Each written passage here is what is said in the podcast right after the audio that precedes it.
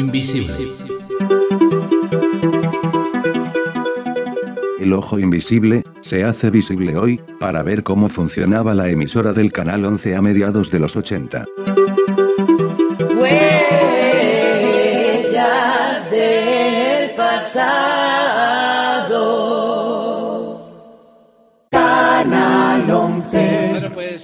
Saludos a todos. De verdad que muchísimas gracias. Siempre hay dificultades cuando empezamos este tipo de historias, sobre todo, bueno, por la dificultad que, que hay de que la gente se pueda conectar. De verdad que agradeceros eh, vuestra presencia aquí. Alguien preguntaba antes a micrófono cerrado que, si, que, por qué hacíamos esto, si es un, eh, una, un aniversario o algo. No, simplemente en la revista Punto Cero lo que estamos haciendo es, en este apartado concretamente, huellas del pasado. Recordar situaciones de ya hace unos cuantos años. Decir también, lamentar un poco eh, la ausencia de Eugenio, que esperemos que, no haya sido nada, que se recupere eh, en, enseguida. Y también indicar que hay gente que nos hubiese gustado, pero que no conocíamos de momento o nos ha costado más trabajo localizar a unos y otras.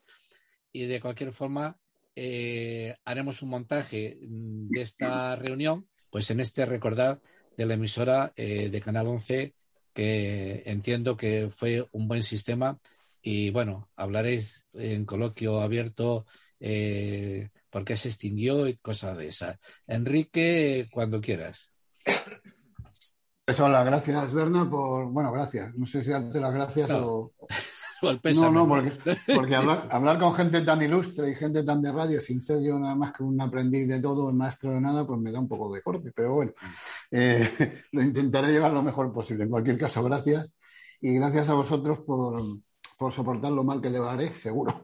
en fin, eh, yo lo que haría es una breve introducción de, de cómo yo lo viví eh, y en mi primera época, bueno, no como yo lo viví, no, no bajo mi prisma, porque yo a los 30 y no sé qué que tenía entonces, aún ahora soy ingenuo político, entonces lo era, así que lo viví de una forma bastante ingenua en lo político o en lo institucional y muy divertida desde lo técnico. Yo aprendí, también he hecho mucho de menos la, eh, la presencia de Eugenio porque la verdad que todo lo que sé de radio, que bueno, algo se sabe, y de realización y de cortar y pegar y de realizar y de sonido y de decibelios y todo eso, pues lo aprendí en aquella época de Eugenio, que, que yo sigo aprendiendo muchas cosas de él y le sigo llamando la Eugeniopedia, porque la verdad que el tío sabe y encima lo sabe contar. ¿no? Y, y, entonces, desde el punto de vista técnico, fue un reto interesantísimo. Eh, yo diría que, no sé si la radio la inventó Marconi o quién la inventó, porque todos estos inventos curiosos o que han cambiado la, la vida de las, de, la, de las personas y sobre todo en la tecnología, pues siempre tienen muchos padres, pero fuera quien fuese, la radio lleva por ahí mucho tiempo y las personas ciegas también llevaban mucho tiempo. Y yo creo que desde Marconi las personas ciegas deberíamos ya ser aficionadas a la radio, eh, pero, pero bueno, se pasó después de las, y todos más o menos somos por aquí coetáneos, unos más jóvenes que otros, pero más o menos, de cuando se pasó de las válvulas, de las radios de válvulas y las galenas al transistor ya de pilas, que, que, eran radios también, pero que se llamaba transistor. Y de ahí se decía en mi cole, en San Martín, supongo que lo habréis oído más de muchos, que no hay parto sin dolor ni ciego sin transistor.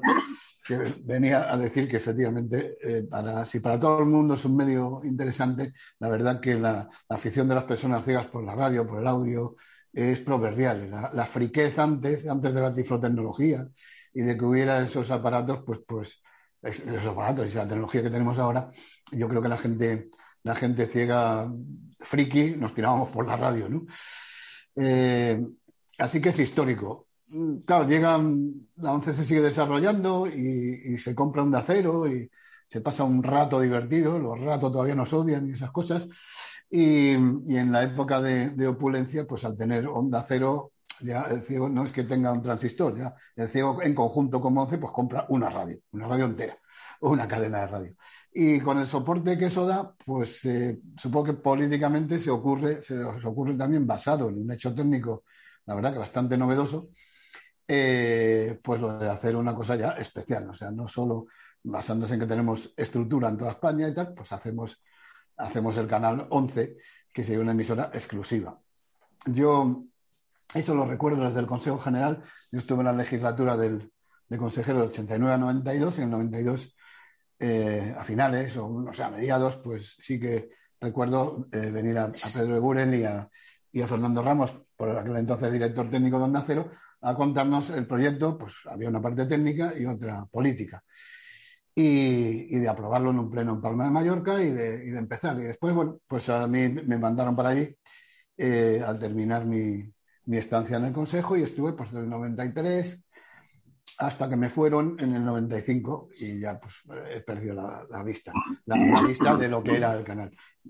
Yo solo podría contar algo, ya que no está Eugenio, pues eso, de la, de la, parte técnica, de las anécdotas que había, de cómo fuimos montando todo, cómo fuimos adaptando todas las mesas, cómo eh, los búmetros, cómo hacíamos escaletas con rotuladores de esos enormes, en fin, cómo nos apañábamos con los magnetofones Rebos, que ya, ya, son historia, y, y, sobre todo alguna, alguna anécdota técnica, cómo conseguimos hacer las repeticiones de los programas grabándolos en VHS, en, vídeo digital, en audio digital ya, pero controlándolos con una calculadora que hacía, hacíamos programas para que hiciera el mando a distancia, para que rebobinase y volviera a ponerlo. Lo que pasa es que la primera vez se nos ocurrió poner la calculadora encima de un plato y la señora de la limpieza un día pues le dio un trapazo y la quitó de allí, con lo cual tuvimos que ir corriendo a repetir. Bueno, habría miles de anécdotas y, y lo bien que se pasaba haciendo y realizando programas pues tanto cuando realmente te estaban oyendo 10 personas todavía, porque eran los muy principios, ¿no? Como ya después fue naciendo la, después de Pedro, pues la, la redacción, ya con, con, José Miguel Vila y demás. Contaría mucho, pero va a ser mejor que lo cuenten ellos. Entonces yo lo dejo aquí para ir intercalando cosas si queréis y vosotros vais ordenando las épocas. Yo mm, mm, eh, sí que le daría la palabra primero a Pedro, porque yo he contado la visión ingenua, técnico y casi no política, pero Pedro puede contar sus inicios y cómo fue. Así que si quieres, Pedro, pues empieza tú y ya vamos siguiendo. Bueno, supongo que estos coloquios, si queréis intercalar cosas, pues ya está. Yo ya, yo también me, paso a ser un, coloquiante más. Vale, pues muy bien, pues muchas gracias, Enrique. Bueno, pues yo os cuento cómo, cómo arrancamos realmente todo esto. Yo era el director de I+.D. en Onda Cero y dentro del departamento tenía el departamento técnico de, la radio. Y entonces, bueno, yo eh, lo que me di cuenta es de que se estaba poniendo en marcha el tema de las subportadoras, es decir, de utilizar dentro de la portadora principal, en, eh, utilizando las bandas de los extremos de, la, de la frecuencia, generar otras ondas que lo que hacían era emitir datos. Fundamentalmente, pues empezaba a, verse a través de los eh, displays de los aparatos de radio el nombre de la emisora, Onda Cero, incluso empezaba a salir ya también el nombre del disco que se estaba poniendo, de la música que se estaba oyendo, etcétera. Entonces yo, pues enseguida, como, ciego y como hombre de once, pues empecé a pensar que eso, si eso se podría utilizar para nosotros enviar datos por ahí, por ejemplo, libros, que era lo primero que se me ocurrió. El poder emitir datos y el poder emitir libros, poder, eh, pues lo que se está haciendo ahora por Internet, lo que tenemos afortunadamente en nuestras manos ya, ¿no? Pero que entonces Internet no existía. Estuve hablando con el departamento técnico, con, con, Fernando, que era el director del, del, equipo técnico, y también pues, con otros ingenieros que estaban en contacto con la radio, pues porque estaban suministrando al departamento técnico cosas o que estaban en contacto de alguna manera con Racer. Yo contacté con un norteamericano que tenía una empresa en Barcelona. Le conté la idea de lo que me gustaría hacer, si él tenía algún contacto, si él conocía algo de eso, porque Fernando me orientó con otros técnicos y al final, bueno, a través de, de unos amigos contacté con este señor. Y entonces él me dijo que me podía poner en contacto con una empresa norteamericana que tenía la empresa en Los Ángeles y que era SCA.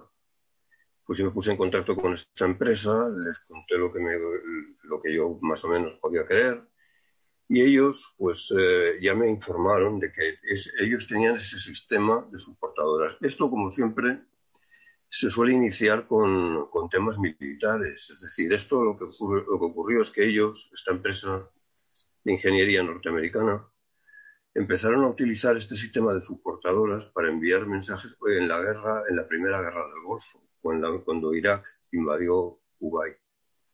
Entonces ellos transmitían a sus tropas que tenían en el desierto que eso era absolutamente novedoso. Nadie supo eh, por parte de Irak ni por parte de los enemigos de Estados Unidos que se estaban enviando estos mensajes a las tropas, pues de cómo estaban colocadas, de dónde tenían que situarse, de qué tenían que hacer, todo este tipo de cosas. Y entonces, bueno, a raíz de ahí, bueno, pues ellos empezaron también a, empezar a utilizar esto. Es que tener en cuenta Estamos hablando de que la guerra del, del, Golfo, la guerra de Irak, se hizo en el año 91, en el año 90, al final del 90 y al principio del 91. Bueno, entonces yo al final me, me fui a Estados Unidos, eh, ciertamente contacté con esta gente, les dijeron que me dijeron que sí, que era posible. Eh, yo en principio pensaba en el tema de datos, pero me dijeron que también se podía hacer con el audio. El audio naturalmente tiene muchas más dificultades. Los, el tema de los datos, que yo, el que yo sinceramente siempre le di más importancia al tema de datos que al tema de audio. Luego fue una decisión política por parte de ONCE que el tema de datos no les interesó y solamente les interesó el audio ¿no? y el poder emitir ahí un programa, un magazine o lo que fuera. Eh, entonces, bueno, yo en principio eh, les dije, bueno, pues vamos a ver qué podemos hacer. Y entonces, eh, sí, efectivamente, me enseñaron la fábrica, los generadores que ellos tenían, cómo funcionaba. De hecho, ellos estaban transmitiendo música en algunos locales de allí de Los Ángeles, eh, como, como, música ambiental, ¿eh? como, si fuera un hilo musical o algo así. ¿no? Y, por supuesto, también el tema de datos. Entonces, bueno, yo a raíz de ahí pues, con, empezamos a intentar desarrollar este tema y, y fue pues Primero, pues eh, cuando, cuando, ya eh, recibimos el visto bueno por parte de ONCE, pues empezamos a, a, hacer generadores. También os puedo decir que hubo muchas más cosas. Hubo por unos ingenieros españoles de la Facultad de, Ingeniería de Telecomunicaciones de la Complutense que dijeron que querían intentar hacerlo ellos aquí en España. A mí me pareció muy bien. Todo esto lo hacía de acuerdo con Ramón Soler, que era el, el director general del, del del grupo de empresas en la ONCE en aquel momento.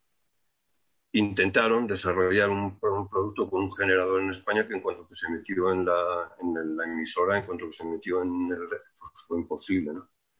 Se fue por todos lados y no funcionó. Entonces, bueno, al final nos quedamos con los generadores, empezaron a, a mandar generadores que fuimos colocando en algunas de las emisoras de aquí por toda España, pues, sobre todo en las importantes, donde había más personas ciegas, Madrid, Barcelona, Sevilla, Valencia. Todos estos sitios poco a poco se fueron eh, colocando los generadores y luego se fabricaron los primeros receptores que ellos nos hicieron y, cuando, y llegaron, los enviaron a España. Eh, cierto que, como decía, el tema del audio es muy... Era, yo, yo veía que el audio daba problemas, evidentemente, porque tener en cuenta que se está utilizando un, una banda muy estrecha, que son los extremos de la banda portadora. Fijaros que ahora mismo, ahora mismo en, en las radios actuales, como hay un, una cantidad de, de, de, radios, de emisoras de radio tremendas, las frecuencias se meten unas encima de otras, la radio se oye casi peor que nunca, y es debido precisamente a eso, a que se montan unas encima de otras. Incluso, eh, incluso tú mueves la cabeza y a veces mueves la cabeza y se te, se te va la radio que estás oyendo, porque, porque de repente te entra un, un, hay un repetido que está enfocado hacia donde tú estás, en fin, un horror. Entonces, imaginaros que eso, utilizando los márgenes de la banda de la portadora, pues eh, eh, es mucho más, más complicado que no se te metan, que no haya suciedad, ¿no? Para el tema del audio. En el tema de los datos, en cambio, no ocurría eso pero la ONCE políticamente decidió que, le interesaba mucho más el tema del audio y, por ahí fue donde se lanzó. Yo cuando ya llegaron los primeros receptores y hicimos todas las pruebas, contacté con, con, gente, con José Miguel, con, bueno, con gente que ya pudiera empezar a funcionar todo esto y entonces yo ya me, a mí me dijeron que ya no siguiera ahí en, la, en el tema y, y, ahí fue, así es como más o menos se quedó todo eso. Sí. Parece que me toca a mí tomar la, el relevo de Pedro. No, ¿Qué tal, eh, Pedro? Muy bien, no, perdón un momento, que tanto, tanto interesaron los. Que tanto interesaron los datos que. Mira, yo no sabía esa anécdota, Pedro, y mira que hablamos. No, no sabía que tú, en principio, la habíais orientado más a datos. Y efectivamente, tenía, aquello tenía una puerta RS232 y por ahí llegaban los datos muy puros, muy bien, y sobre todo una cosa que, que era, eran direccionables, es decir, tú podías... Eso, eso, fue, eso fue una decisión política. No, no, ya, ya, supongo que les interesó más. de- no, iba a decir que de hecho tanto interesó el, el audio que los datos, yo creo que llegó un momento que dejaron de interesar y no le interesaban más que a los que éramos un poco frikis, porque, porque además es que era direccionable. Tú podías decir que tal dato o tal libro o tal información solo llegase a un receptor o a siete o a un grupo de receptores. Y en eso, basándonos en eso, y ya en la época de José Miguel, me adelanto un poco, pero ya, ya vas tú, José Miguel, pero ya por, por hilar con lo de los datos, sí que se nos ocurrió el, en los primeros displays ya que había de LED, eh, que ponían encima las farmacias, bueno, publicidad, eh, pues colocamos un receptor en cada kiosco y utilizamos el canal de datos para, para pues, no sé, hacer publicidad eh, eh, o para lo que se quiera, para dar información y tal. Y bueno, yo con eso la verdad que no sé qué pasó. O sea, Llegó a, hicimos la llegó a demo. hacerse algo. Yo creo que ¿Cómo llegó a hicimos? hacerse No, no, si yo, si yo hice una demo, sí, hice una demo ante por lo menos Juan Carlos López y Fuentes y otra gente del grupo, pero aquello se dejó. Y años después sí que vino una empresa vasca que lo hacía, lo hace, o creo que lo sigue haciendo en los kioscos. Pero, con otra tecnología muy Sí, distinta, ¿no? No tiene claro, claro. Pero corría aquel año y había esa tecnología. Y Claro, pero es que yo creo que en la ONCE, en- vamos, en la parte política de ONCE, en el Consejo General, el tema de los datos no se vio nunca con mucha seguridad. Dice, bueno, a ver qué hacemos aquí, qué pasa. No, de hecho, de... sí, perdona, Termina, perdona termina, Pedro. Termina, hecho, Pero de hecho, en el año 98 o por ahí, eh, hubo una orden de dirección general de que no se, de se prohibió el Internet en los, en los, en los centros de once. Yo estaba trabajando en Alicante y nos prohibieron eh, tener, no, no se podía tener Internet. Bueno, yo, En el yo año me fui, 98. ¿eh? Yo me fui en el 95, que van tres años más para adelante, a Coruña y tenía un ordenador y tenía manera de conectarme a Internet y tampoco me dejaban. Lo, lo más interesante, creo yo, que se hizo a través de datos para los, el común de los afiliados fue transmitir la, el servicio de Servimedia. Te metías con el trasto este, con el- la especie de pequeña cajita de zapatos que teníamos ahí de, de, de audio y datos, conectabas con el radio hablado y te salía pues el servicio de, de noticias de Servimedia. Eso era lo más, a mi juicio, eh, eh, positivo Pero que teníamos así. lamentablemente, lamentablemente, porque el desarrollo lógico de, de Canal 11 hubiera sido desarrollar, eh, dejar la subportadora. Mira, la subportadora, primero, ya Onda Cero eh, no era de la 11. Supongo No, que pero eso, de eso estar fue, fue bastante después, eso fue como en el 2000 o por ahí, que cuando se vendió a Telefónica, ¿no? Hasta entonces Claro, era- seguía siendo supongo, supongo que debían de estar pagando incluso un alquiler por utilizar una subportadora, porque eso no creo que se lo dieran gratis, no lo sé. Pero da igual, bueno, en cualquier caso, el desarrollo tecnológico lógico, porque el- ahí ya se sabía que para tener solo audio, el audio tenía que ser deficiente, por pura, por pura fuerza, no podía ser de otra manera. El desarrollo lógico era Internet, era hacer una emisora pero- de Internet. Claro, pero Internet ya estaba funcionando pues el año 97, 95, por ahí ya teníamos Internet, ya estaban funcionando. Yo por lo menos estando en Onda Cero tenía Internet y te metías en tus sitios sin ningún tipo de la problema, radio ¿no? se transmitiera por Internet. Sí, que sí, se, pero, se abandonara el tema de las subportadoras y se transmitiera por Internet. Claro, pero es- pero, pero yo no sé si aquí estamos para, para contar lo que pudo haber sido y no fue, o lo que fue. Entonces tú, tú este, José Miguel, ya cogiste el relevo, yo ya te recuerdo después ya bueno, en San Martín. Y, Y yo no tenía ninguna época un inten- poco. Mm. Yo no tenía ninguna intención de meterme en temas de gestión, porque a mí lo que me llamaba la atención cuando me llamaron para ir a trabajar contigo, con Pedro Buren y tal, era el tema de la programación, o sea, estar delante de un micrófono, es lo que a mí me interesaba de, Claro, de- era de Canal 11, ¿no? Y de pronto me, me veía ahí puesto que como, como responsable, eh, como gerente, digamos, como gestor del proyecto y de paso pues querer hacer algo también. Bueno, yo me di cuenta en un momento determinado que fue cuando acabasteis saliendo Enrique y, y bueno, algunos más, ¿no? Eugenio, pues que. Eugenio y algunos más, sí. Que el- me parecía que el tema era mucho más eh, rentable y además mucho más eficiente en vez de hacerlo como estábamos en el Paseo de La Habana 208 y allí aislados, hacerlo donde estaba Onda Cero. Porque teníamos las sinergias de todo el equipo, de toda la empresa, de todos los, en fin, toda la tecnología, etcétera. Y entonces lo vieron bien en, en, en CEOSA eh, que nos dijeron, vale, pues adelante y para allá. Entonces, algunos lo descolgasteis, otros seguimos y tal. Yo estuve allí hasta el año 2000, en que desde el año 93 que empecé hasta el 2000 vi claramente que, que no había mucho más que hacer, o por lo menos estando yo, porque a mí no me hacían caso. Entonces eh, pude saltar, me fui a otro sitio. Entonces siguió Fernando y así hasta 2003 o 2005 que decíamos antes que se acabó la, la aventura, ¿no? De- Hombre, de la aventura, fue, la aventura fue bonita. un, son. paréntesis, como estás hablando de empresa, una cosa que, que tenía yo en mis notas y no quería dejar de decir, y creo que viene a cuento ahora cuando has hablado de, de empresa y de que, efectivamente, bueno, técnicamente nosotros nos quedamos ahí en el Paso de La Habana aislados. Había una estructura buenísima porque habíamos estudios, como sabes, muy buenos y, y teníamos un buen mantenimiento, pero estábamos allí solos. Había un enlace con Onda Cero. Pero, pero un buen estaba- mantenimiento dependiente de Onda Cero, que venía Exacto, venía. y, y Onda Cero estaba para allá, para, Pintor Rosales, o sea, para donde Cristo perdió el mechero con respecto a, a donde estábamos nosotros, ¿no? Pero no, pero en cuanto a la parte, el planteamiento, recordarás o recordarán, bueno, los que estaban dentro, vosotros ni siquiera, José Miguel sí, pero que teníamos un administrativo, o no sé cuál era su puesto, cómo se llama, Leito, ¿no? Que yo no le he perdido la pista, sigo teniendo amistad con él, y era un tío que venía del mundo de empresas, acababa de quedar ciego y decía, joder, yo lo que no entiendo es cómo le han metido esto en una, en una estructura de empresa. Si es una radio 11, pues que haga la 11, porque dice, tenemos que vender transistores de estos para los ciegos. Decía, que él hablaba así un poco campestre. Y, de- y, y- y cuando hayamos vendido todos los transistores, ¿dónde está el negocio? Y que era un poco que se planteaba por qué. Bueno, supongo que pensaron que era la mejor solución. Pero Los en cuanto transistores nunca, nunca llegaron a venderse, siempre se dieron. Claro, claro, siempre se dieron. Entonces, ¿dónde estaba el negocio? O sea, quiere decir que estuviera metido en CEOSA, pues tenía sus dificultades burocráticas y no sé qué, que a lo mejor no hubiera tenido anuncio, o hubieran tenido más. no sé. Bueno, de CEOSA habría mucho que hablar, claro.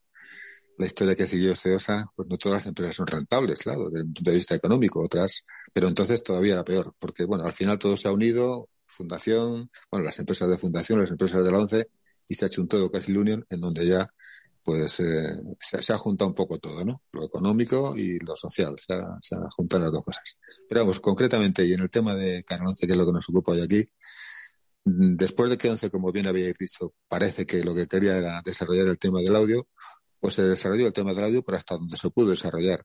Y es verdad lo que apuntaba hace un momento eh, Pedro, de que por qué no se siguió, porque efectivamente ahora es muchísimo más fácil y además mucho menos oneroso y dependes prácticamente de ti mismo poder haber seguido haciendo una radio a través de Internet y con los medios y con los profesionales que poco a poco, eso no debemos olvidarlo, se crearon en, en Canal 11.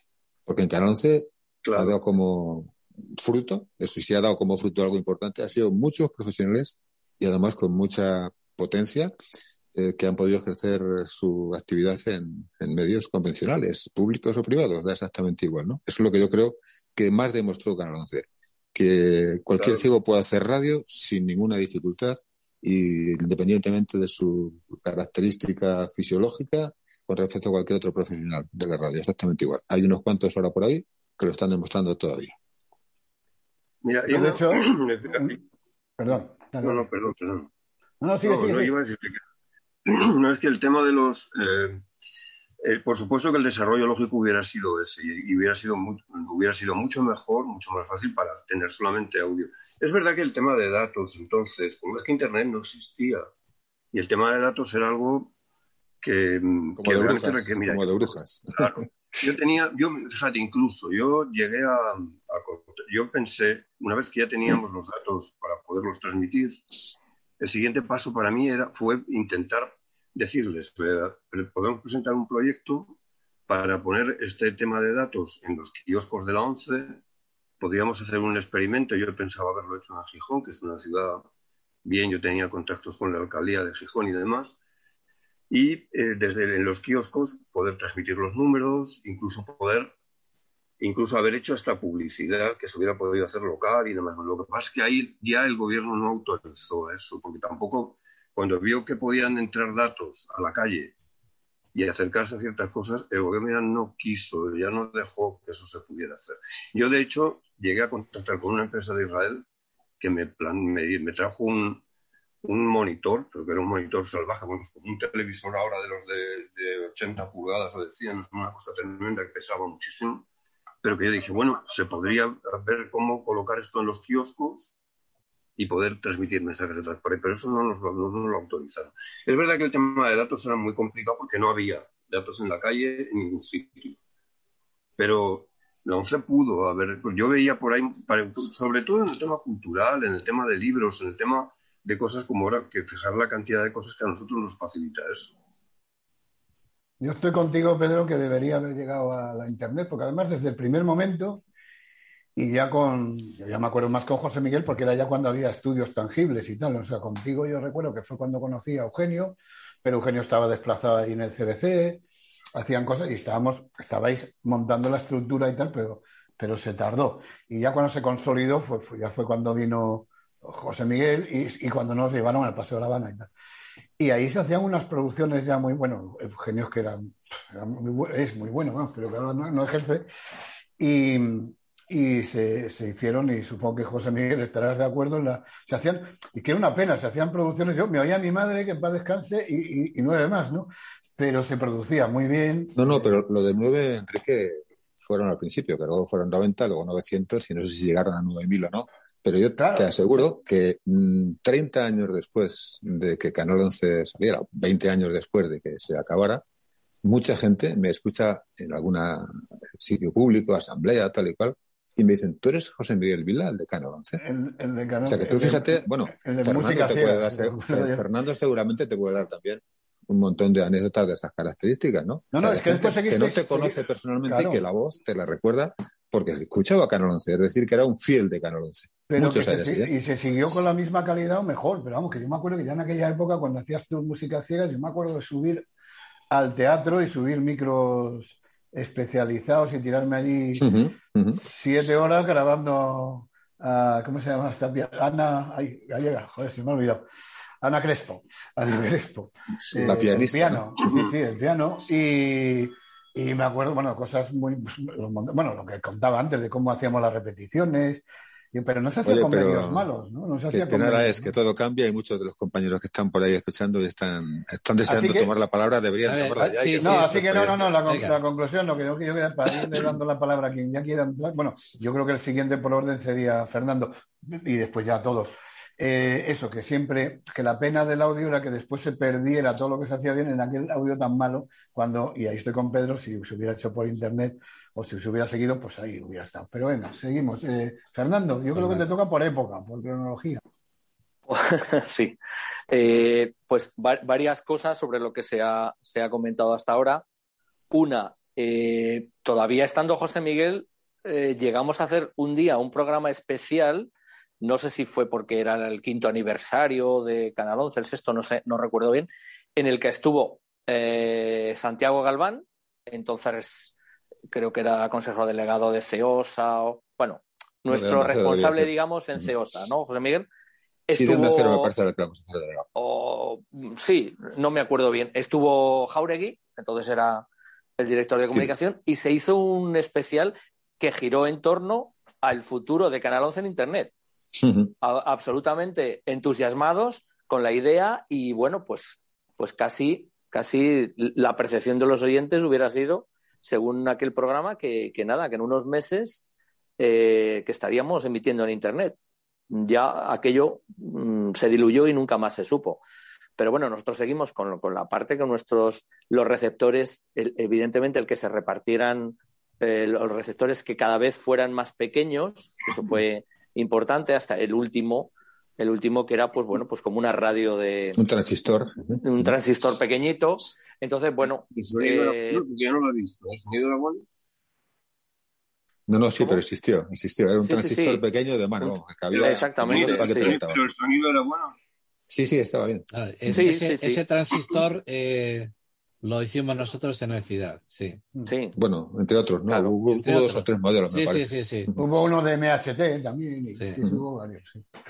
Sí, pero que el más pequeño, que además ya se hizo una distribución pues bastante masiva. Y, y, y entonces, bueno, pues fue, digamos, el, eh, la gran expansión de Canal 11 a nivel de, la, de, de, de tener muchos oyentes dentro de, de nuestra casa. Y Por acercarnos supuesto. además a, a los oyentes porque hicimos muchos programas fuera de la emisora, Claro, en Valencia, claro, en Alicante, en Málaga, en. Sevilla. Bueno, salimos un montón de veces, ¿eh? Sí, sí, ¿Eh? sí, sí. Hacíais Y- bolos, y- ¿no? Hacíais bolos. Sí, con sí, sí, alcaldes, claro. con consejeros, con presidente de comunidad, o sea, de todo. Sí, sí, Una hicimos- radio hicimos convencional, pero hecha por cielos. Claro. Y, y, por supuesto, que lo hemos comentado muchas veces con Natalia, Mariano, contigo, José Miguel, eh, años después todavía, eh, digamos que hemos ido encontrando muchos más oyentes de los que se manifestaban a través de los programas, de, de cuando pues, lo- los colaboradores pedían que se pudieran, que bueno, si querían algo, el, el tener constancia de que había una audiencia, la teníamos por, por algún, en algún programa o por, por el contestador automático, pero eh, en el día a día, en aquella época y posteriormente, hemos constatado que había muchos más oyentes de los que a veces teníamos la sensación de que existían, ¿no? Eso fue importante. Otra cosa también muy importante que ya ha comentado José Miguel, la, la cantera de gente que se formó en Canal 11 eh, y que luego salieron a medios de comunicación importantes, tanto de televisión como puede ser actualmente Ana Hernández, que aunque ella ya había empezado con Roberto, pero su época potente y sus programas en Canal 11, bueno, pues le, le sirvieron como, como cancha y como experiencia de, de, que luego le ha llevado, pues en este caso, a la televisión, ¿no? Pues desde a gente como, como Rafa Fernández, que está actualmente en los deportes, en el equipo de deportes de, de Onda Cero, por mencionar dos de los que actualmente mm, están en, en, medios, digamos, de, de, carácter nacional, ¿no? Y gente Zaragoza, que ha trabajado luego o que están en otras labores, pues como que estuvieron en, en importantes revistas de, de, económicas como Son Soler, en Servimedia como Ignacio, Raquel, que es, que está, es la actual directora de comunicación de, de una fundación de, la iglesia y bueno, y mucha más gente que, que luego mmm, continuaron en otras, en otras labores. La voz institucional de nuestra casa, Natalia, con el Así Somos, y, y así podría eh, mencionar más gente que bueno, que tampoco ahora eh, simplemente un, un, detalle. Y gente que otra, otra cosa, otra característica muy importante, gente que no había hecho radio, que no había tenido formación en radio y que buscando, buscando colaboradores mmm, se lanzaban y, de pronto te presentaban un proyecto pues para hacer un programa de, para enseñar inglés, como el caso de Conchi, que ella no había hecho nunca radio y sin embargo mmm, alcanzaron un nivel notable, ¿no? O gente que, te presentaba un proyecto para hacer un programa de deportes y llegan el primer día y te llevan un dossier que dices, tú de verdad que no has hecho nunca radio, que no tienes un primo que trabaja en la cadena SER y que te ha, y que te ha dicho que así se ha presentado un proyecto para hacer un programa de radio.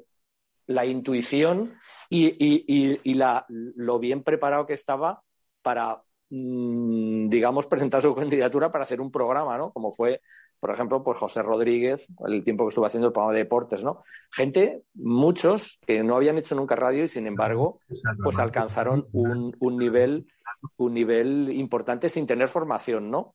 O gente, mmm, Kino, nuestro Kino de cerca de las ondas, que ahora mismo está triunfando con una radio por internet que también tiene un punto del dial en Córdoba, que se llama Intimidad Radio, que está alcanzando no ya notable audiencia en internet, sino a nivel popular y social muy reconocido y entrevistando y llevando a gente y, muchos, eh, muchas instituciones de, Córdoba que le están llamando para que hagan el programa en directo, institutos, colegios y asociaciones.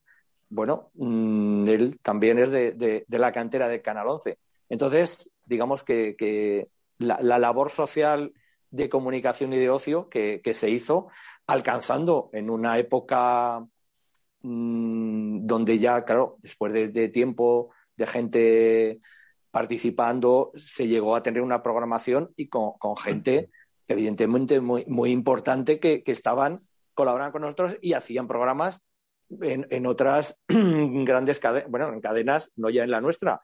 Nuria del Saz en, en Canal Sur, Roberto en, Sin Barreras, Ana, que aparte de televisión, y Cebrián, nuestro malogrado Juan Antonio Cebrián, que decir que, que es que, eh, digamos, y yo escuchando, bueno, algunas de las cadenas actuales que, que están ya intentando ser más guays que las demás y ya están desvirtuando muchos valores radiofónicos, pero escucho otras emisoras donde están haciendo una radio que, nosotros hacíamos perfectamente y que podíamos estar equiparados a, radios convencionales en, una época gloriosa que, tuvo, que tuvo Canal 11. y, en muchos casos con, gente que no había tenido una formación. Era, bueno, pues su espíritu radiofónico le gustaba mucho y lograron pues hacer cosas muy dignas y que se podían presentar actualmente en, por lo menos en Radio Nacional. Pero... El tema, de, Ana Fernández, que anteriormente había llevado Natalia y que anteriormente había llevado yo, en Radio 5, en, mi caso se llamaba Con otra mirada, como el libro que publiqué para dejar testimonio escrito alguna vez, que alguien recordara que lo hace por alguna razón, ¿no? Con otra mirada, pues creo que también fue determinante, ¿no? A mí me siguieron, me siguieron llamando para que fuera por allí, pero yo ya estaba harto de, no harto de radio, ¿no? Sino harto de depender de técnicos, de no sé qué, y me volví un kamikaze y decidí hacer una cosa que dependiera exclusivamente de mí y en eso estoy desde entonces, buscando, yo qué sé, obras de teatro, criticándolas y escribiendo artículos y haciendo libros que no dependen más que de mí, no de un técnico, ni de una radio, ni de una emisora. Pero bueno, eso es una cuestión personal. Muy, muy de acuerdo contigo, Fernando, eh, en eso, que incides en la calidad de la gente y la calidad de la programación que la, que la, había. Es una pena que yo no era una escuela de radio, era una mm. radio como Dios manda. De hecho, ahora con la, vuelta de la eclosión... Eran las dos cosas. Eran las dos los, cosas. Que hemos, los que hemos hecho podcasting desde 2005 o 2006, que costaba mucho producirlos y todo eso.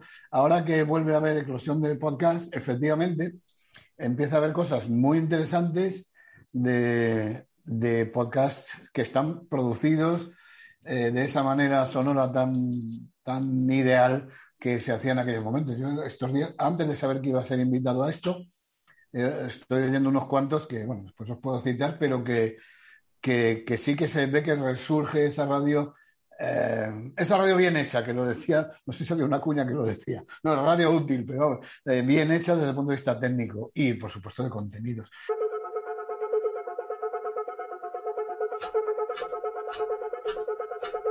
Soy el sintetizador de voz de Audiologic. Y esto es... Canal 11.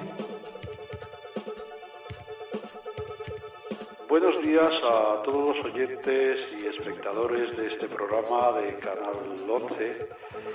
Con motivo del Año Europeo de la Discapacidad, la 11 va a celebrar una serie de jornadas de puertas abiertas en distintos lugares de España, en las principales ciudades, y también sé que Canal 11 piensa eh, viajar a, algunas de estas ciudades. ¿Sabe usted qué es Canal 11? ¿Canal 11? Si puede ser la, marca de las botas de Butragueño. Sí, oiga, claro, el número de sí que acaba en 11. El canal que trae el agua a Madrid. Da igual, tengo mucha prisa. Canal 11 es nuestra Con las zapatillas puestas. Espacio presentado por José Pedro González y Mercedes Álvarez.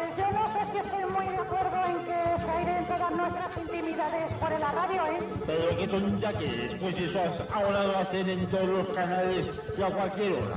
Como si fuera la primera vez que ideas las trapos sucios de tu familia por la antena. Pero en Canal 11 solo se hace los viernes al final del mirador. Juntos, pero no revueltos. Canal 11, nuestra radio. En tu época se cerró, ¿no, Fernando? Y después nos lo cuentas. Sí, sí, sí, sí, Si, te parece, vamos, vamos a ir hablando de todos los y, tú nos cuentas el cierre. Yo, yo, empecé en el 98, no, en el 95, en junio del 95. José Miguel se, se fue en el 2000. 2000, sí. A principio, yo creo, de. no, a mediados. Al final, más o menos. la temporada, la 2000-2001, empezaste tú ya como director, me sucediste. Mm, bueno. Quiero recordar, ¿eh? tampoco estoy tan seguro. Más o menos. Y, se cerró en el 5, ¿no? El, el, 14 de marzo de 2005, lunes para más señas. Un día interesante para cerrar una emisora. Y bueno, ya era, era la crónica de una muerte anunciada porque ya lo veníamos comentando, se veía, se iba viendo pues que, cada vez desde la casa pues mm, el proyecto el coste imagino que del proyecto en, en, relación a lo que se buscaría con, con- con los objetivos. No lo sé exactamente, eso nunca, nunca Yo- se, yo- nos, se nos dijo claramente. Yo que pero- anuncié la, la salida de Canal 11 el 11 del 11 de 2003, también tuve que anunciar el cierre de Canal 11 estando en la dirección técnica de comunicación de la 11. Y aunque creáis otra cosa, la razón última que determinó el cierre de Canal 11, ¿sabéis lo que fue? Pues fue la salida de los estudios de Ortega y Gasset, que era donde estaban los estudios de, de Onda Cero en ese momento, allí al Quinto Pino de, no sé ni cómo se llama. San Sebastián de los Reyes, no sé qué, que nos provocaba tal cúmulo de complicaciones, de gastos, luego después los colaboradores eh, se ponían, bueno, por cierto, no hemos hablado que lo que se estaba haciendo en Canal 11 era pagado, mejor o peor, pagado pero pagado, cosa que en estos momentos y en muchos sitios ni siquiera se hace, ¿eh?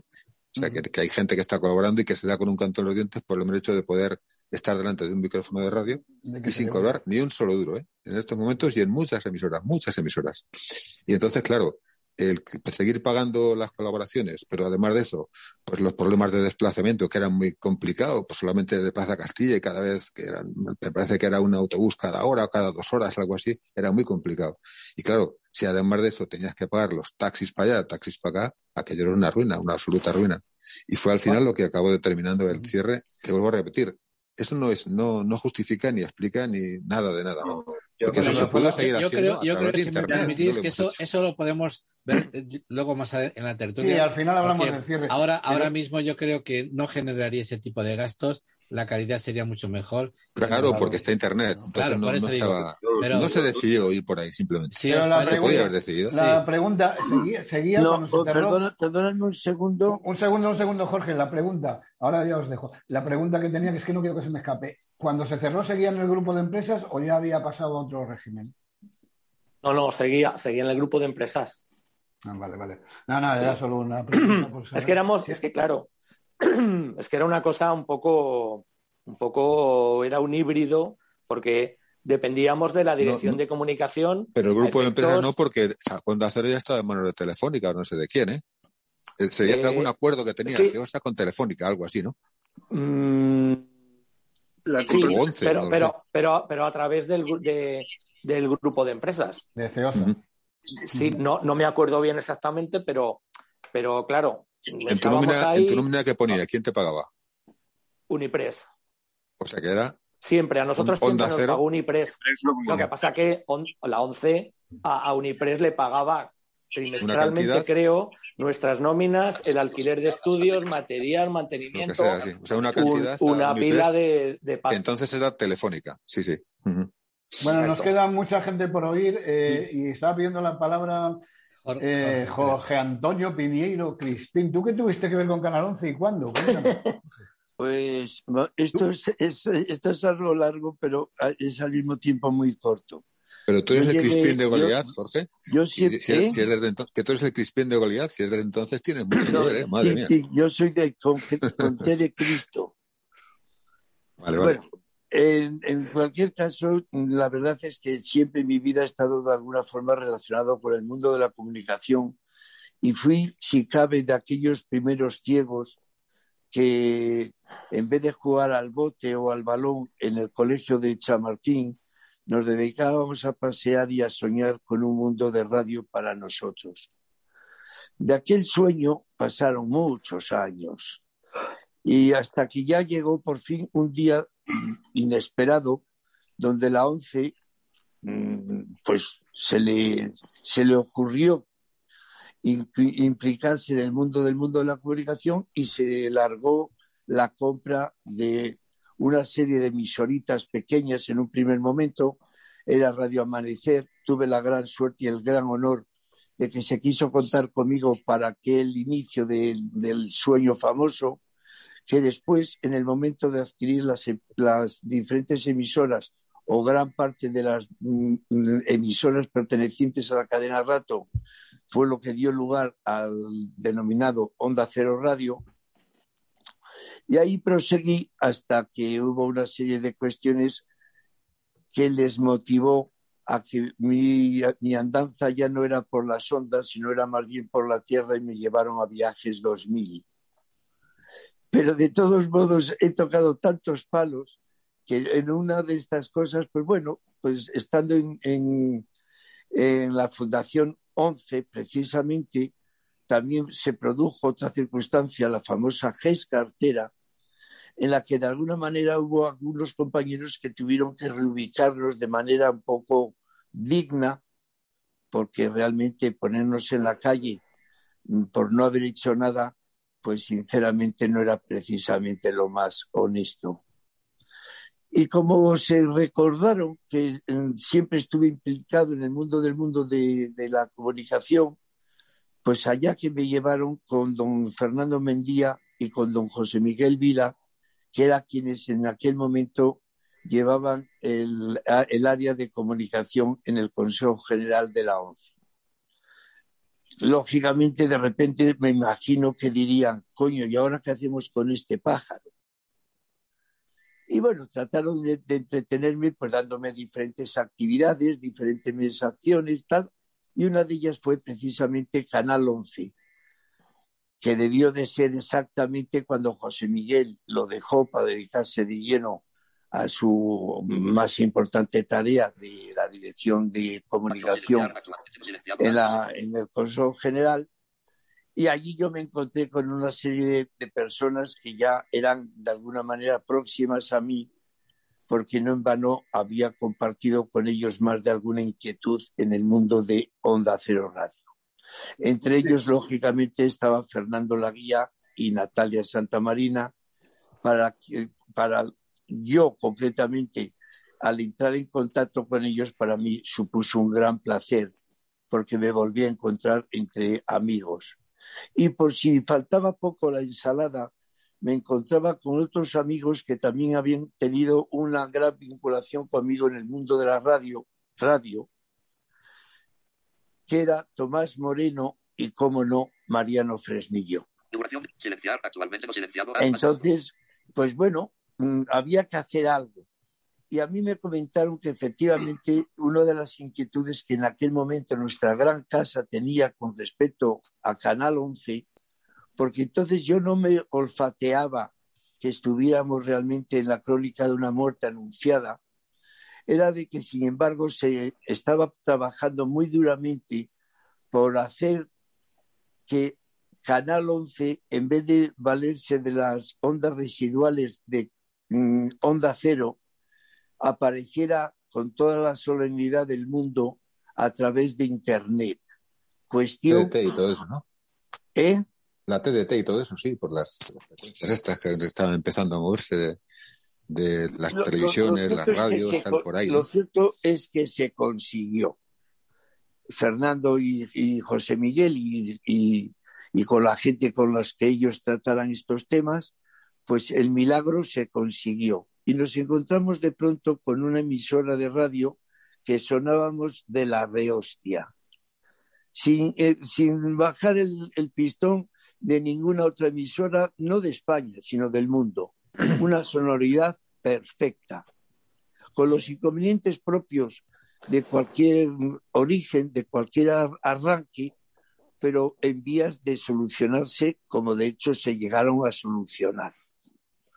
En ese impasse, yo hablaba con Fernando, hablaba con José Miguel, hablaba con Nuria, con- perdón, con Natalia, con unos, con otros, en la idea que yo sé que no gustó, en la que yo de alguna forma entendí que había varias etapas de Canal 11 y que ahora llegaba la y que ahora llegaba la etapa de un Canal 11 mucho más moderno y que era el verdadero sueño que los ciegos de los años 60 íbamos a ver realidad. Nosotros nunca soñamos con una gran cadena de emisoras. Eso lo soñaron otros. Porque al fin y al cabo, Canal, perdón, Onda Cero Radio para la 11 no fue ni más ni menos que un caramelo político que nos permitieron adquirir, que nos permitieron guardarlo en el bolsillo, pero que jamás nos permitieron chuparlo. Por lo tanto, nos valió de lo que nos valió. Sin embargo, ahora sí que Canal 11 podía hacer realidad aquel sueño. Ya teníamos una sonoridad inmejorable. Ahora lo que había que hacer era que algunas de las personas que estaban, porque es cierto, Canal 11 sirvió de gran escuela para muchos compañeros y compañeras para iniciarse en el mundo de la radio, de la comunicación, etcétera, etcétera, pero también, eh, por otra parte, hubo muchos momentos que se dedicaba a una especie de radio, sin pretender molestar a nadie, de terapia ocupacional. Con esa idea no se podía salir con la sonoridad que ya teníamos a, a la, al, al, mundo. Teníamos que tratar de tener en, nuestras, en, nuestra, en nuestros trabajadores, en nuestros compañeros que hacían posible el gran milagro de Canal 11, gentes que dieran talla, que dieran nivel. Y qué casualidad que yo en aquel momento pues tenía una estrechísima relación con muchísimos de ellos, a los que les fui proponiendo su intervención en Canal 11 y tengo que confesar que ninguno de ellos se resistió. Ni Roberto Martín, ni Ana Hernández, ni Nuria del Sar, ni Rafael Fernández, ni, Lugo, ni Hugo Lebaniegos, ni no sé quiénes más compañeros teníamos de primera Cebrián. Cebrián. Y bueno, Juan Antonio Cebrián es que era mi hermano, ese lo llevaba colgado con un imperdible siempre conmigo. Y Juan Antonio Cebrián. Y después, con eso ya teníamos un, un, unos pilares que ya los quisieran tener muchas emisoras de, de primerísima división. Y después había otros compañeros que sin tener que pretender llegar a ser Matías Prat, hacían unos papeles muy, pero que muy dignos. Y, además defendiendo áreas de comunicación de importancia vital para nuestro colectivo. Sin ir más lejos, el espacio dedicado al cupón, que lo llevaba perfectísimamente, si mal no recuerdo, nuestro querido Mariano Fresnillo, eh, Fermín Mingot y no sé si había algún otro compañero. Eh, por otra parte teníamos a Aquino Ceular, que antes lo nombró Fernando Laguía, un chico que era, un, era algo divino en materia informática. Teníamos a los tres chicos de deporte, teníamos a, a Rafael Fernández, que procedía de Onda Cero Radio de Deportes, pero que se dedicaba a un programa de salud, porque yo mismo se lo pedí por respetar a los otros compañeros de deporte que lo hacían muy, que, pero que muy dignamente. Y a, Rafael no le importó para nada meterse el tema de, la, de el tema de salud. Nuria del SAC, que acababa de, bueno, que estaba implicada en todo el tema de Canal Sur y vio bonito hacer un programa de viajes que lo hizo de maravilla, con su muy buen estar. Hay otra persona que se me viene ahora a la cabeza y que no me perdonaría si lo, si lo obviase, que es mi querida Estelita Landrove.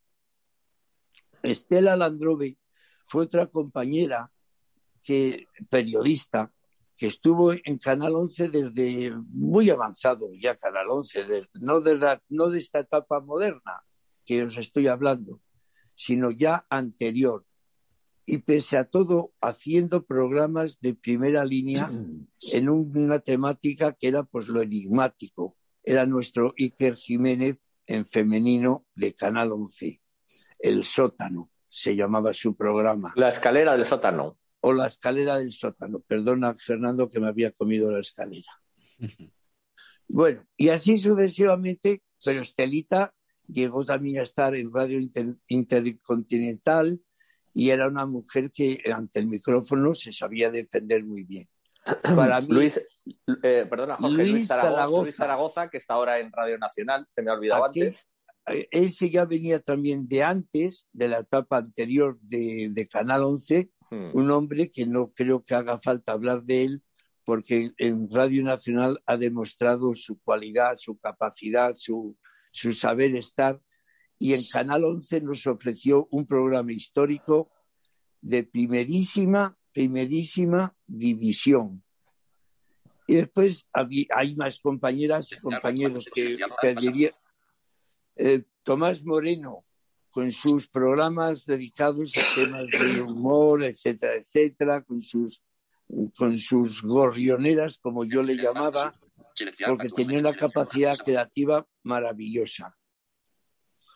Y después, pues, bueno, teníamos, ten- en definitiva, teníamos un panel de compañeras y compañeros que perfectísimamente podíamos haber cubierto una emisora extraordinaria de estar hoy en día en Internet, con dos voces que para mí han sido, son y serán institucionales dentro de nuestra casa, la de Natalia Santamarina y la de Fernando Laguía. Para mí eran Joaquín Prat y Carmen Pérez de Lama. Eh, oye, pues, pues, pues Jorge, Me gustaría. que, que gran anécdota, bueno, no es anecdotario, o sea, gran historia que has hecho de esa parte, yo creo que brillante de Canal 11, como ha sido, yo creo, toda, desde que nació hasta que se- lo cerraron de golpe, pero no, no, por, no porque Es fuese que- menos es que ahí, brillante. estuvo, ahí estuvo lo incomprensible, querido Enrique. Ujú. Es que cuando, cuando había que haberla abierto y haberla mantenido, porque aquello se podía mantener con dos chavos, Ujú. resulta que van y cuando ya efectivamente antes apuntaba también José Miguel un dato importante. Allí nadie se hizo rico, pero sí que se tuvo consideración de darles un dinerillo a las personas que tenían un cierto nivel y, cobraban, pues bueno, por lo menos para el paquetillo de tabaco. Pero cuando estábamos en lo mejor de lo mejor, en lo más grande de lo más grande, en lo más impensable que los ciegos hayamos podido tener a lo largo de nuestra historia, alguien va y le da el interruptor. Y por esto, muchas gracias por haberme Sí aguantado. que, es, sí que es, no, Jorge, por Dios, sí que es un poco triste y esa visión además yo la tengo contigo y supongo que más gente, eso, que igual que empecé diciendo que no hay ciegos sin transistor y los ciegos sin la radio, de repente cuando tengamos la radio mejor la tiramos a la basura porque ya no nos gusta, como el niño que tira el juguete, el niño caprichoso. Es una pena, pero bueno, así Está- fue. Eh, estamos a tiempo, ¿eh? voy a, estamos a tiempo, eso es. No te lo pierdas y escucha cada fin de semana la nueva Noria. Canal 11 abre la página de la literatura. Manuel Espejo nos invita a sumergirnos en el apasionante mundo de los libros. Queremos pulsar el estado económico del Grupo Empresarial 11, con datos, entrevistas a sus responsables e informes de situación. Te tiendo mi mano para que bajes conmigo la escalera del sótano. Ahí es donde están todas las respuestas. Con Estela Landrove. Lo encontrarás aquí, en esta sintonía de punto de venta. Ya lo sabes, me encontrarás aquí en Canal 11. Jardín de cosas. Divulgación, reflexión, entretenimiento, participación, la música a todo color acústico. Voy a dirigirme a la institución porque no ha hablado nada todavía. Institución, no, dicho sea, Natalia Santamarina, que como era algo institucional, no sé si llamarte institución, no, no es un nombre muy bonito. Muy bonito tu nombre, Natalia, ¿cuál es- fue tu época? ¿Cuál es tu visión del tema? Y nunca, mejor dicho, lo de visión, hablando entre ciegos. Buenas y gracias por hacer este, este resumen de todo Canal 11 porque fue una época muy feliz en, en mi vida, concretamente porque en- en- es cierto que se ha hablado aquí de la parte técnica, de cómo se formó y tal, pero hicimos una gran familia donde yo creo que poca gente en el mundo llega a trabajar contento. Eh, y los que íbamos allí llegábamos a trabajar, pues yo, yo llegaba a trabajar muy contenta porque, eh, eh, quiero decir, tenías que cumplir lógicamente con tu trabajo, pero estabas a gusto. Luego te ibas a tomar un café con tus compañeros, no sé, había, había un- una empatía muy grande y bueno, esa es una parte muy bonita que, que yo recuerdo. Yo llegué allí ya en la última fase, pues estuve hasta el final. Mm, todo empezó con un expreso, un expreso cappuccino.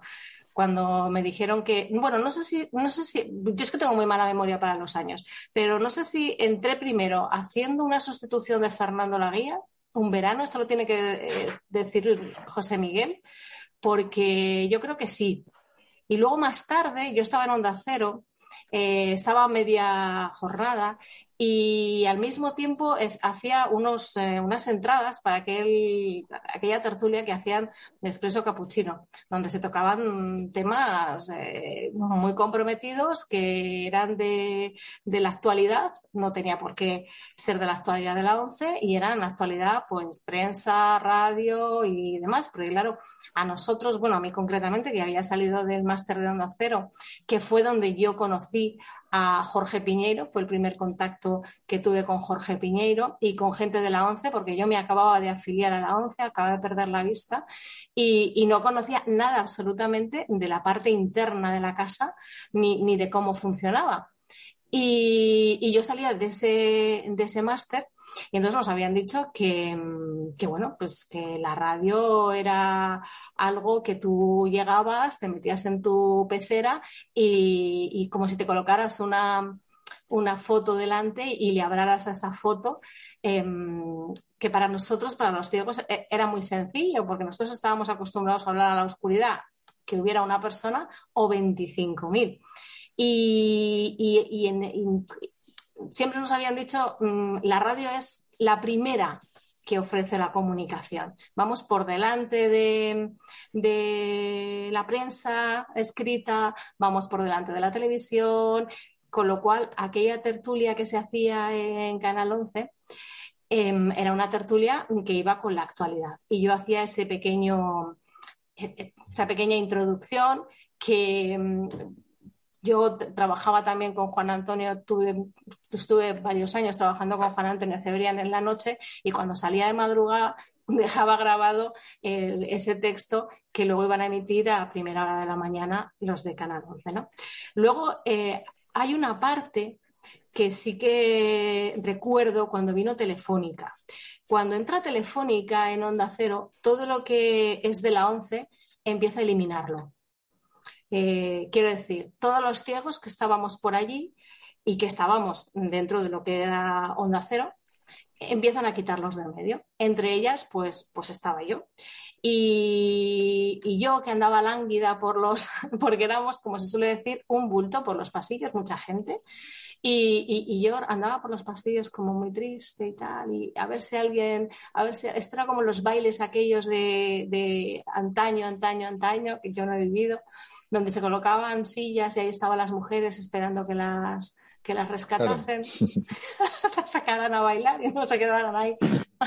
y entonces recuerdo que a mí me rescató de aquel, de aquel infierno, entre comillas, de no hacer nada absolutamente, me rescató eh, Cebrián primero, bueno, no, me, los dos a la vez, José Miguel Vila y, y Cebri. Y es cierto que yo a José Miguel hice un feo, porque le dije, no, no, que me voy con Cebrián. Claro, Cebrián estaba en, en, la parte, en la parte de Onda Cero, era todo como, como, como más escuchado, visto por todo el mundo, tenía sus fans. Pero, pero es cierto que me tuve que ir de ahí y fue José Miguel el que me rescató y me dijo, vente a Canal 11 y ahí, y ahí acabé, acabé mi, mi, temporada de radio, aunque es cierto que luego eh, tuve mis, mis podcasts en, en, Radio Nacional, luego también cuando ya se cerró Canal 11 yo me fui, bueno, me llamaron de comunicación de la 11 y estuve trabajando allí muchos años hasta que me jubilé, temas de salud, me tuve que jubilar pero, pero sí que es cierto que, que, a mi Canal 11 me ha dado muchísimo, muchísimo. Probablemente más de lo que, de lo que yo le, le, le pude dar a, a, Canal 11. Así que aquí tengo a grandes amigos ahora mismo en esta tertulia, en este coloquio que estamos haciendo, y a todos mis jefes, porque he tenido mmm, a José Miguel, he tenido a Fernando Laguía y he tenido a Mariano Presnillo cuando estuvo en la, en la dirección de comunicación, porque aquí esto ha sido como toda una rueda. Oye, pues la verdad que es que sí, que estamos, estamos muchos relacionados, sí. más relacionados de, los que, no, de lo sí. que nos parece por muchas cosas. Sí, eh, ¿Le has dado el pero, pie tú misma? Tú, dime. Pero perdona, no, no, es que había que decir que en la parte de los micrófonos centrales y en la parte técnica y tal, ahí estaban todos los chicos. Las niñas estábamos todas en la redacción. La- las niñas en la redacción. Nos tenían Muy a todas mal. ahí en la redacción. Muy mal, muy mal. Cuando volvamos a abrir, que vamos a volver a abrir Berna y yo, por lo que me parece intuir. Seguro, seguro. Os mandaremos a las chicas a los micros y a los niños a No, barrer y a no, la estábamos en los micros, pero, pero No, no, ya, ya, ya, ya entiendo. Mandaremos a los chicos a la redacción. Pero casi que le has dado el pie y era yo el siguiente que le iba a dar la, la palabra para que nos cuente su época y su vivencia a Mariano, que, joder, has pasado por muchos sitios y has acabado después en, bueno, acabado, has seguido en comunicación de 11, yo no sé cómo estáis cada uno ahora. Yo creo que casi todos estamos jubilados, algunos Mm. estamos trabajando, yo con mi fundación, que yo me jubilé precisamente para eso, y otros tal. José Miguel ir ahí haciendo su- sus, sus kamikazerías y otros haciendo otras cosas. Bernabé haciendo lo que está haciendo y bueno, hay mucha gente que no paramos. Mariano, tú, bueno, después nos cuentas lo que haces, pero cuéntanos el, el vivo, el pasado de lo, cómo- cuál fue tu época y, y cómo lo has vivido y eso. Pues lo primero agradeceros este programa que joder, no sabía que he descubierto hoy con toda la historia que habéis contado, aunque yo tengo la suerte que realmente he estado casi desde el principio. No sé qué año empecé, o si me diga, a lo mejor lo sabrá, porque él dijo que empezó en noviembre del 93 y yo Tú, siempre contactas- al tú principio, ¿no? contactaste conmigo, Mariano, creo que en el 92. Estábamos todavía en Alcalá 52, la primera Sí. vez que yo hablé contigo. Justamente. Y, y bueno, pues yo, como dice Enrique, he pasado por todos los sitios eh, y he dado más vueltas que nada porque, bueno, me han ido cambiando de lugar y he ido haciendo lo que podía. Eh, yo venía de hacer periodismo, eh, me mandaron a hacer prácticas en Onda Cero Radio y ahí acabaron mis prácticas en 93 y al poco fue cuando José Miguel me llama, bueno, antes, bueno, las fechas bailan un poco, pero bueno, la cuestión es que mm, yo no sé si porque ya hacía radio al estar en Onda haciendo práctica o porque realmente tenían que buscar una persona que llevara, para mi opinión, y a lo mejor no coincidí, pero yo creo que era así, el programa más complicado de hacer en Canal 11, que era el programa de cupón. Claro, el cupón en la casa es algo relevante y era muy delicado. Y yo lo que me dijeron a mí, simplemente porque tenía periodismo y era vendedor, yo estaba vendiendo cupones. Y al ¿Te parece vender, pues, poco? tenía- ¿Sí Y si te parece poco. Bueno, ya, ya, pero bueno, que yo creo que fue el perfil. Y claro, como no, la dirección general eh, tenía una persona que me ayudaba en teoría a la producción del programa, pero también en fondo velaba para que no me saltara los cánones de políticos de ese programa que era tan complejo. A pesar de eso, y José Miguel lo puede ratificar, el programa empezó, bueno, un cuarto de hora, recuerdo al principio que era, y fuimos creciendo hasta que un momento les planteé o planteamos, no sé, no recuerdo cómo fue, hacer un debate, que eso era algo, vamos, impensable en la casa ese momento político, una hora de debate sobre el cupón con gente de muchos ámbitos, incluso sindicales y políticos, y bueno, puedo aseguraros que, yo era un programa que era muy delicado, tenía que prepararlo muy bien, y justamente me han comentado gestores comerciales, especialistas de ventas, que hay antiguos inspectores, cuando visitaban a vendedores en los kioscos, aquella época, años 90 y demás, eh, en la época de cuando se emitía el debate, que era los viernes por la mañana, creo que era de 11 a 12 o algo así, todos los vendedores estaban pendientes de cada 11 a ver qué decíamos, ¿no? Porque creaba un montón de, de inercias y se hacía viral. Bueno, eso no se decía antes, pues se dice ahora, ¿no? Y, y yo, eh, bueno, eh, veía la, la repercusión de ese programa, hasta el punto también que nos atrevimos, y luego, claro, así pasó después, que llevábamos a Mario Loreto, responsable primero y último el tema del cupón, a que le diera la cara contra los oyentes y hicieran preguntas de todo tipo, y alguna vez, eh, bueno, pues eh, salió gente muy cañera ahí y fueron programas calientes que yo recuerdo porque eran muy delicados y bueno, nos arriesgábamos. ¿Qué pasó? Que claro, evidentemente el programa de cupón, yo empecé año 90 y empezaba con una persona de dirección general, pero pasaron por, por, mi, por mí ayudándome en teoría o verando por esto que os cuento, pues desde Pedro Galindo, José Miguel Morcillo, Agustín Lorenzo, eh, luego un momento que yo eh, pasé, pasé a la responsabilidad de comunicación interna y entonces cuando yo seguía vendiendo y año 2000 me incorporé a la gestión de 11. Entonces decían, ¿qué hacemos con este? Y bueno, pues decidieron que siguiera haciendo el programa de cupón, aparte de trabajar en print, en atención al vendedor. Yo estaba en atención al vendedor y hacía a la vez el programa del Canal 11, con lo que nunca dejé de ser colaborador.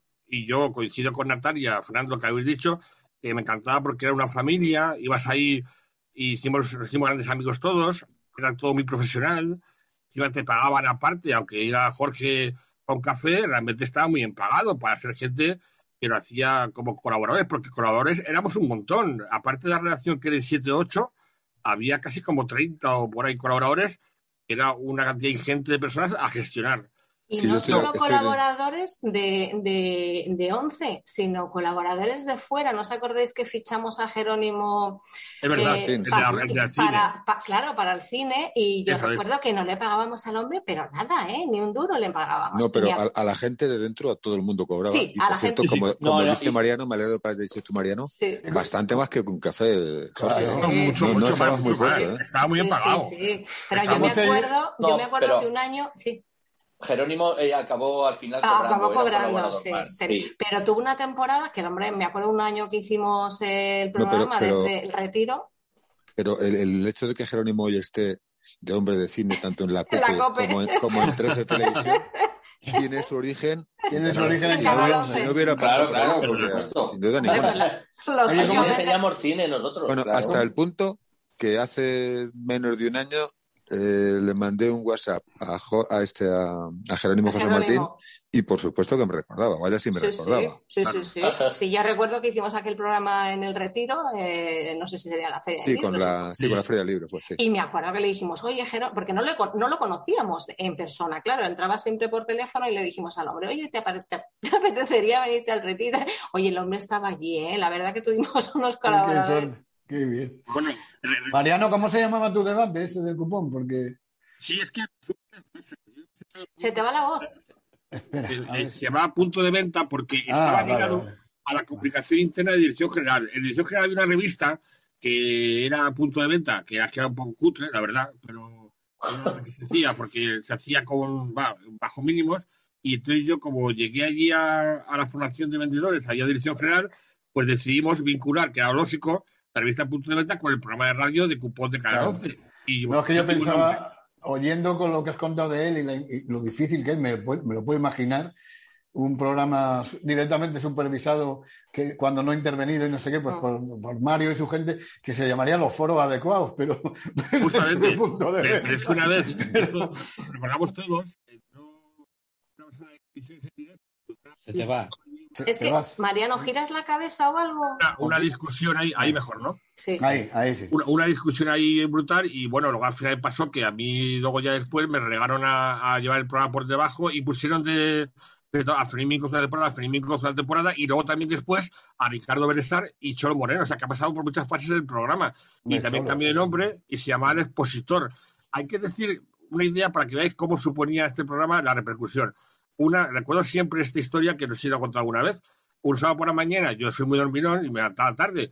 Pues a las diez y media de la mañana, a las 10 por ahí, me llaman a casa y era el Consejo Territorial de Madrid, eh, no os digo el nombre, que el día anterior había un programa de debate que decía de cupón y había el jefe de cupón de ese momento de Madrid había dicho que los vendedores eran unos vagos. Que ¿Cómo permitía yo eso y cómo podía decir eso? No, hombre, Tú que estabas, tú que estabas, tú estabas durmiendo, durmiendo. En el, paraíso, durmiendo, estabas durmiendo en el paraíso y te llamaron. Justamente, y yo dije, hombre, habla con la persona que lo ha dicho, no hables conmigo, porque esto es una libertad de expresión, ¿no? Y bueno, para que veáis cómo llegaba hasta el punto en lo que se decía en ese programa, y yo, claro, tuve que tirar balones fuera porque yo se me invitaba a llevar gente, evidentemente, de ambas partes, para que el programa tuviera enjundia, porque si solo hablaba Claro, una parte, claro. no tenía sentido, pero claro, eso rascaba mucho, y los vendedores estaban encantados, pero rascaba mucho, políticamente no era muy correcto, pero eso duró años, ¿eh? Lo que es que eh, fue años que estuvo ahí vigente ese debate, que pues dio lo que dio. Y luego quiero destacar una cosa que no había dicho que es muy importante. José Miguel deja, como dice, la temporada del 2000, deja Canal 11, y fue cuando en ese momento me llaman a mí Fernando Mendía y Eugenio Martín, que quería hacer un proyecto ilusionante, una radio diferente, todo el tema de comunicación de 11, y es cuando colocan a Ernesto de Gregorio, hay que recordarle, como no, que se ha pasado ahí presente, Ernesto, que no me he mencionado, como jefe de producción informativa. Y ahí me colocan debajo de él como responsable de dirección de, no, de un departamento que era comunicación interna. Algo raro que se inventaron, que realmente nunca tuvo mucha relevancia, que luego Jorge me sucedió y le dio más repercusión, hizo cosas más grandes, pero yo es que llegué ahí con un proyecto ilusionante, como decimos, en septiembre del 2000, y llevo allí con todo el percarillo que hacemos con esto. Es cuando creamos eh, pues todo el tema de hacía el mirador José Miguel, era presentador, y cuando decidimos, por cambiar, por hacer algo diferente, eh, la voz doble y que Fernando Guía y Natalia presentaran con doble voz ese magazine. Eso fue un cambio que hicimos y un poco renovar lo que se podía, claro, pero que es que eso fue en septiembre y luego a los siete meses, cuando esta cara que nadie entiende, es cuando me cambian a dirección general a llevar el tema de formación de vendedores y comunicación en dirección general.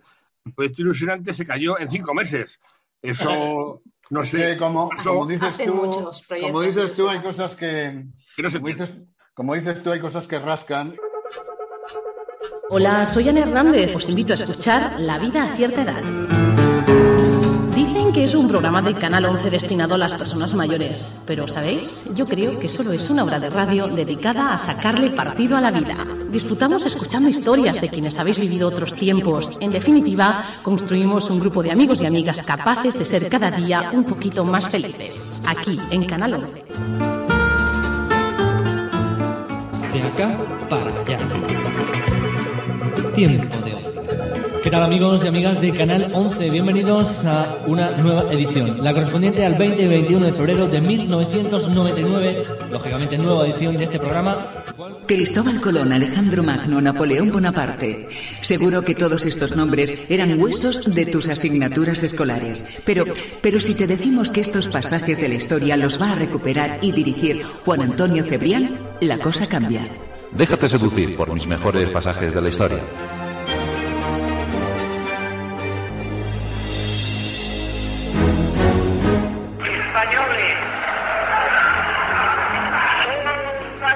Recordar los hechos históricos de un país es una forma de conocernos más profundamente y de acercarnos a sus gentes y a sus vivencias más relevantes. Cada día dentro del suplemento, Luis Zaragoza nos recrea con testimonios y documentos sonoros la historia viva de España, desde el final de la Guerra Civil hasta la muerte de Franco.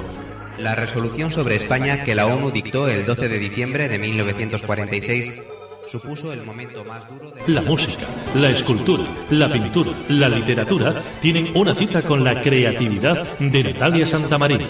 Los sentidos del arte. Y tu programa de uno, pero hablando de rascar, que me lo pones a huevo, Tomás.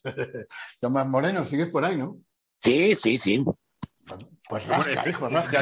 acabo ya. Ay, acabo perdón, que creí que habías acabado. Perdón, No, no, perdón, acabo. Simplemente eso, que esa parte también fue importante, ese cambio del 2000, del 2000, que luego ya avanzó hasta el 2005 cuando se cerró, pero que ahí también intentamos hacer algo diferente, pero bueno, como digo, como dependíamos de qué se dependía, pues ya se, don Jorge hizo ahí también cosas muy, muy guapas, pero hasta ahí. Y luego, bueno, yo sí quiero decir que afortunadamente el- ese, pues esa golosina de la radio la ha tenido siempre y continúa haciendo radio. Colaboró en Radio Nacional hace 10 años y he metido en proyectos muy así curiosos como Radio Ya, una radio por internet que ahora ha desaparecido y bueno, cosas que sigo haciendo porque eso al final nunca se pierde y se hace mucho a Canal 11 porque lo que ahí se vivía, lo que hemos eh, trabajado y ese ámbito profesional queda para siempre y yo agradezco mucho todo lo que me ha dado Canal 11 que sin duda ha sido mucho y coincido con vosotros y ya acabo para pasar Tomás que yo creo que en 2005 se hizo lo fácil que era cerrarlo. Evidentemente ya no tenía sentido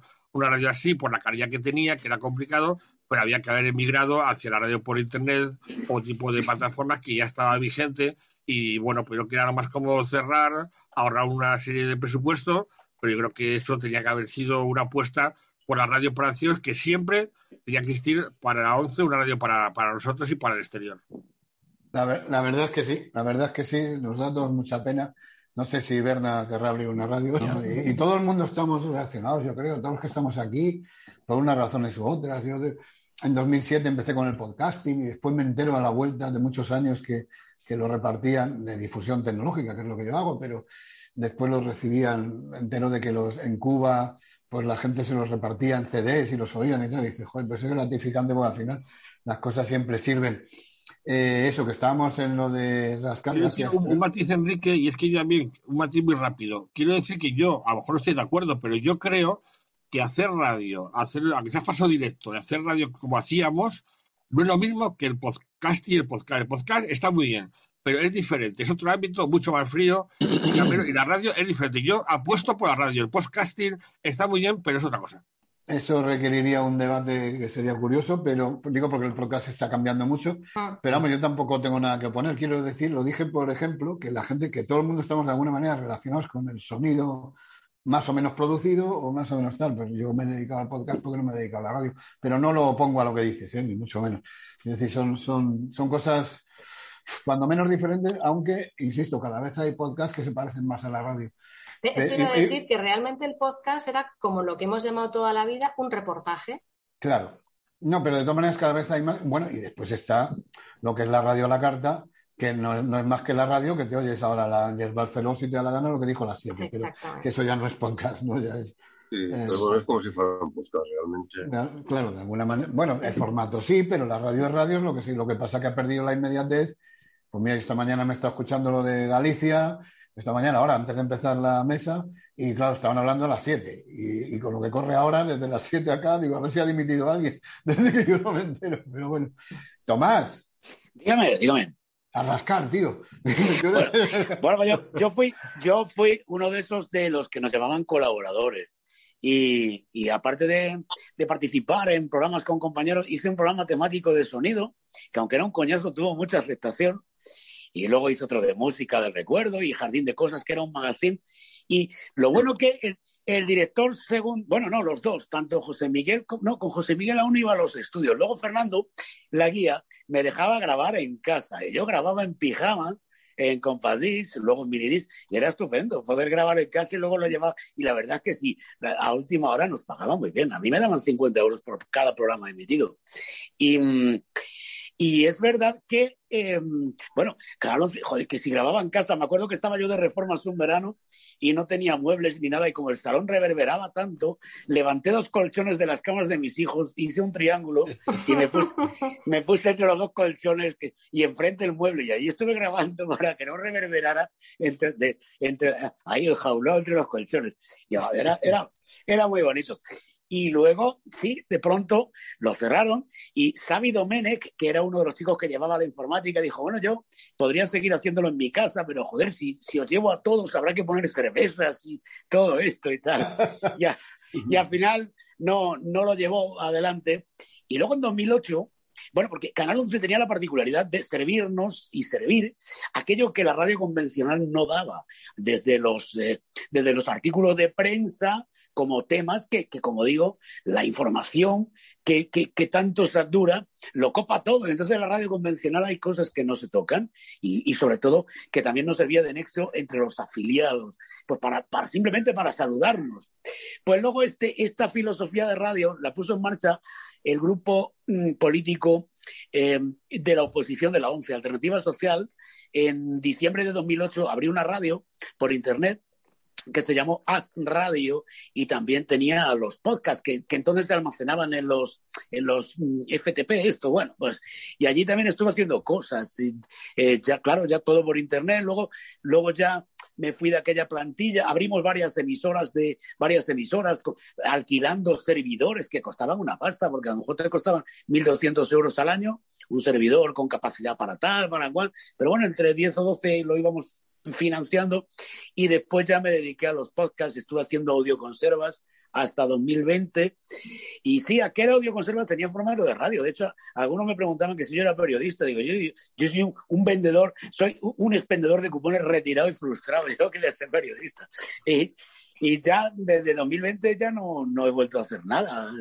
Pero es verdad, ¿por qué no se hace? Pues no lo sé, porque UP, el grupo de que bueno, el único grupo, el grupo político que, que maneja la ONCE, pues podría haber, haber hecho algo similar a lo de As Radio, ¿no? una, una emisora a través de Internet que luego además vertiera o, tuviera a disposición de, de los oyentes los podcasts de aquello que se ha emitido.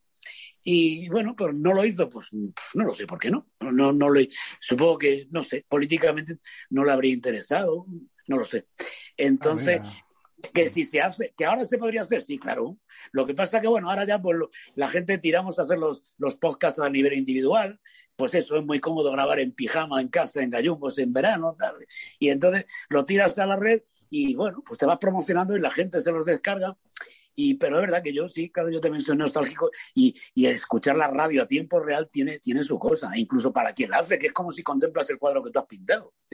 Y ya está, que me quedo sin aire. Claro, lo que pasa es que sí, vale, te, te- te pillo el, el respiro, que sí que hay, que sí que hay, yo creo que muchas ganas de hacerlo y que y sí que hay una inmediatez que lo que hacemos mucha gente no tiene, salvo, bueno, yo por ejemplo ahora estoy haciendo salas en Clubhouse, pero claro, ayer hice una y estábamos hablando de cómo se programa a ciegas y no sé qué tal, y si es directo, eh, no es radio, vamos, es un formato de, es una tertulia, bueno, una conferencia y después la gente se le sube y hablan, se queda grabado, se puede oír.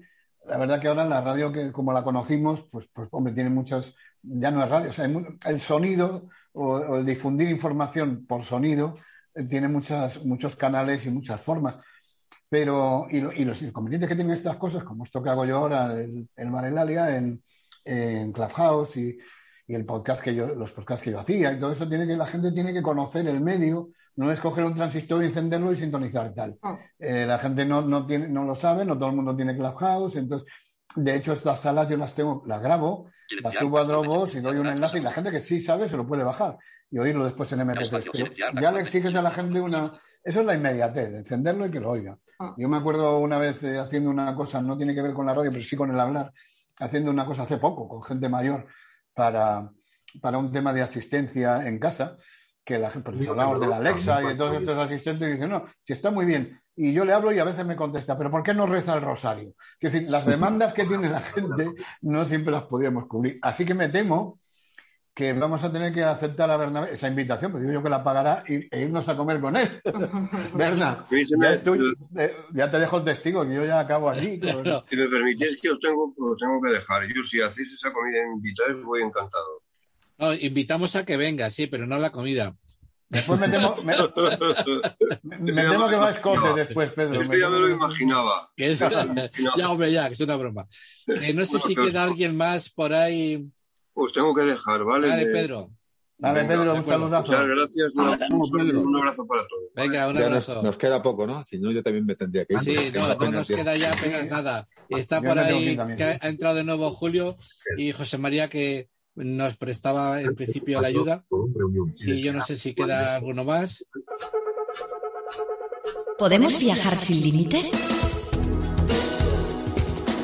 Envío un saludo a los oyentes de Canal 11. Hola, Nuria, ¿qué pasa? Muchísimas gracias. Un abrazo, Nuria, y un abrazo a tus oyentes. ¿Nos acompañas en este viaje en el tiempo? En otra región de Estados Unidos del desierto. Mira, dentro de los servicios sociales de la ONCE, Todo esto es Viajemos sin Límites, cada viernes dentro del Mirador, tu programa de viajes y turismo accesible en Canal Online. Unido. Os habla Nuria del Sal.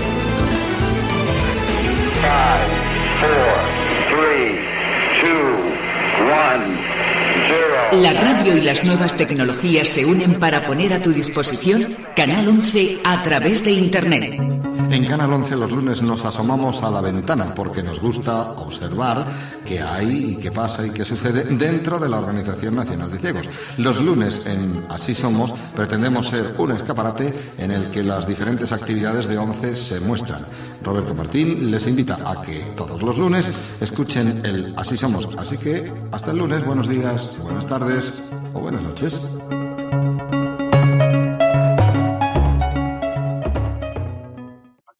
Yo de mi lista no, pero. Pues. pero no sé. No, porque hemos, hemos hablado también de la gente que no está hoy aquí, pero que sí que ha tenido mucha, mucha, mucha influencia. Falta un nombre, por lo menos, De mi época se olvida, y de mi época traje- otro, de mi, de mi época otro, Santiago Valdunquillo, que no sé qué ha sido. En el- Hombre. San Miguel. Santi Valdurquillo estuvo también con Roberto Martín. Fue una época en la que yo trabajé con ellos, pero luego él era vallisoletano, se fue a Sí, su- luego aban- abandonó Onda Cero, sí. sí, se fue a su tierra y No, no, llegó a ser director de Onda Cero en Palencia. Adiós, adiós, No adiós. no no Muchas gracias. un placer hablar Canal con 11. Igualmente. El canadillo. Canal 11 punto. punto.